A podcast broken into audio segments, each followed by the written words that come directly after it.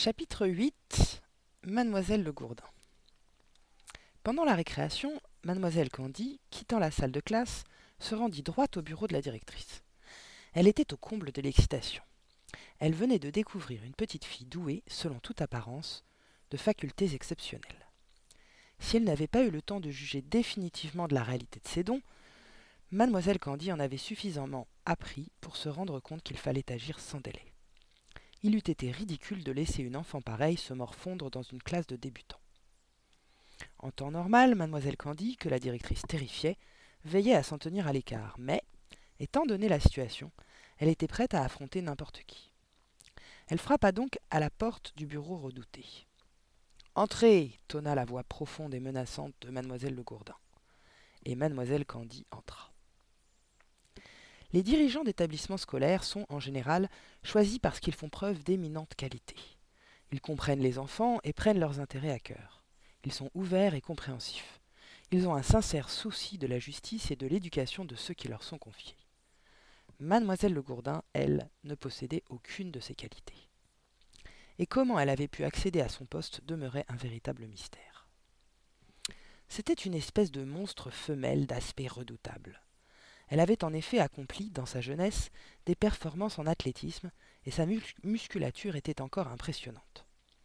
Il suffisait de regarder son cou de taureau, ses épaules massives, ses bras musculeux, ses poignets noueux, ses jambes puissantes, pour l'imaginer capable de tordre des barres de fer ou de déchirer en deux un annuaire téléphonique.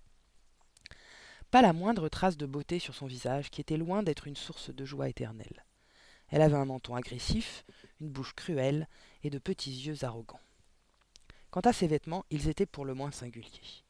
Elle portait en permanence une blouse marron boutonnée, serrée à la taille par une large ceinture de cuir ornée d'une énorme boucle d'argent.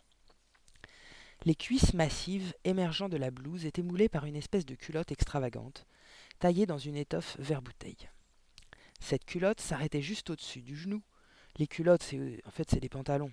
On, disait culotte avant. Cette culotte s'arrêtait juste au-dessus du genou, ses bords affleurant le haut de bas grossier, grossier à revers qui soulignait à la perfection ses mollets de colosse. Au pied, elle portait de gros mocassins mous à talons plats et à la languette pendante. Bref, elle évoquait beaucoup plus une dresseuse de molosses sanguinaires que la directrice d'une paisible école primaire.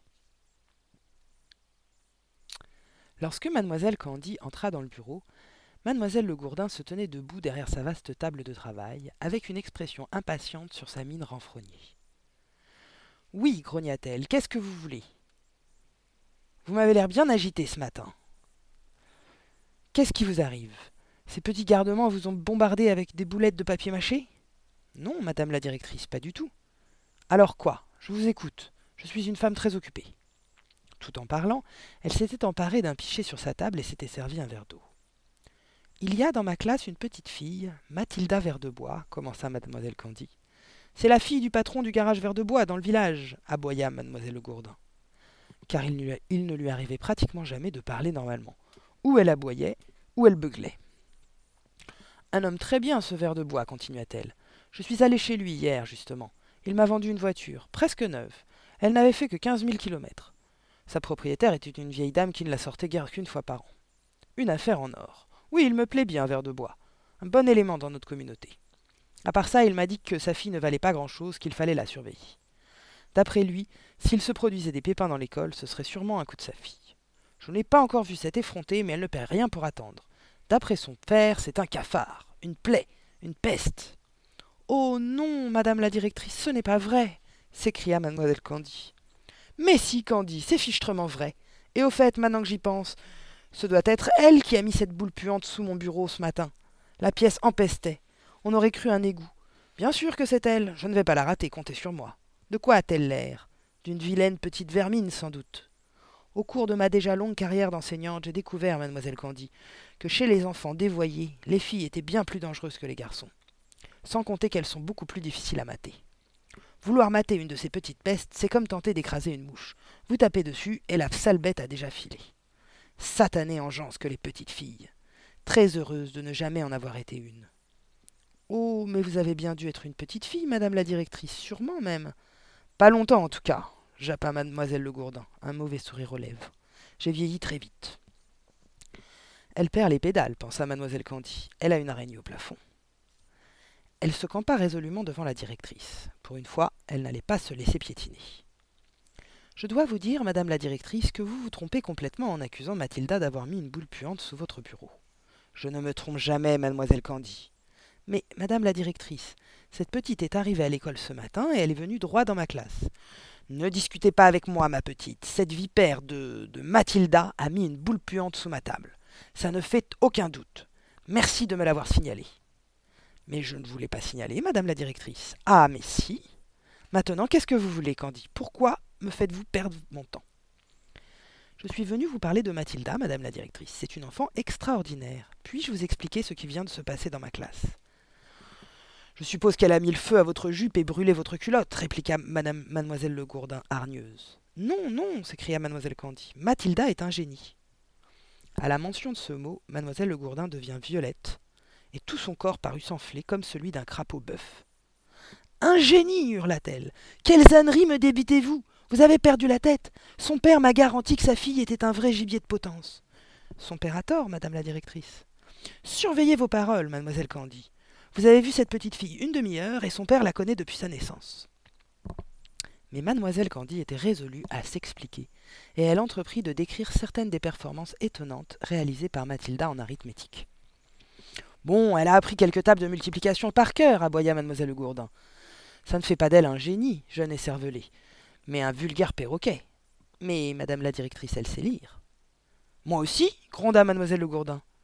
À mon avis, insista mademoiselle Candy, cette Mathilda devrait être retirée de ma classe et admise sans délai dans celle des grands de onze ans. Ah fit mademoiselle Le Gourdin, c'est ça Vous voulez vous en débarrasser. En somme, vous êtes incapable de la neutraliser, et vous voulez donc vous en décharger sur la malheureuse mademoiselle Basquet, chez qui elle mettra une pagaille encore pire. Non, non s'écria mademoiselle Candy, ce n'est pas du tout mon idée. Oh, mais si beugla mademoiselle Le Gourdin. Je vois clair dans votre jeu, ma petite, et je réponds non. Mathilda restera où elle est. À vous de veiller à ce qu'elle se tienne tranquille. Mais, madame la directrice, je vous en prie, pas un mot de plus, vociféra mademoiselle Le Gourdin. De toute façon, la règle est formelle ici. Tous les enfants restent dans leur groupe d'âge, doués ou pas. Je ne vais pas mettre une petite diablesse de cinq ans avec les garçons et les filles de la grande classe. On n'a pas idée. Mademoiselle Candy restait là, impuissante, devant cette géante à l'encolure congestionnée. Elle avait encore bien des choses à dire, mais savait que ce serait en pure perte. Très bien, dit-elle d'une voix douce, comme vous voudrez, madame la directrice. Parfaitement, comme je veux, explosa mademoiselle Le Gourdin. Et n'oubliez pas, ma petite, que nous avons affaire à une jeune vipère qui a mis une boule puante sous ma table. Ce n'est pas elle qui a fait ça, madame la directrice. Si, bien sûr, c'est elle, tonna mademoiselle Le Gourdin. Et je vais vous dire une chose. Je regrette bien de ne, pas, de ne plus pouvoir me servir des verges ou de ma ceinture comme je le faisais dans le bon vieux temps. Je lui tannerai le derrière à cette Mathilda. Elle en aurait pour un mois avant de pouvoir s'asseoir. Mademoiselle Candy tourna les talons et sortit du bureau, déprimée mais nullement battue. Il faut que je fasse quelque chose pour cet enfant, se dit-elle. Quoi au juste, je ne sais pas encore, mais je trouverai bien un moyen de l'aider au bout du compte.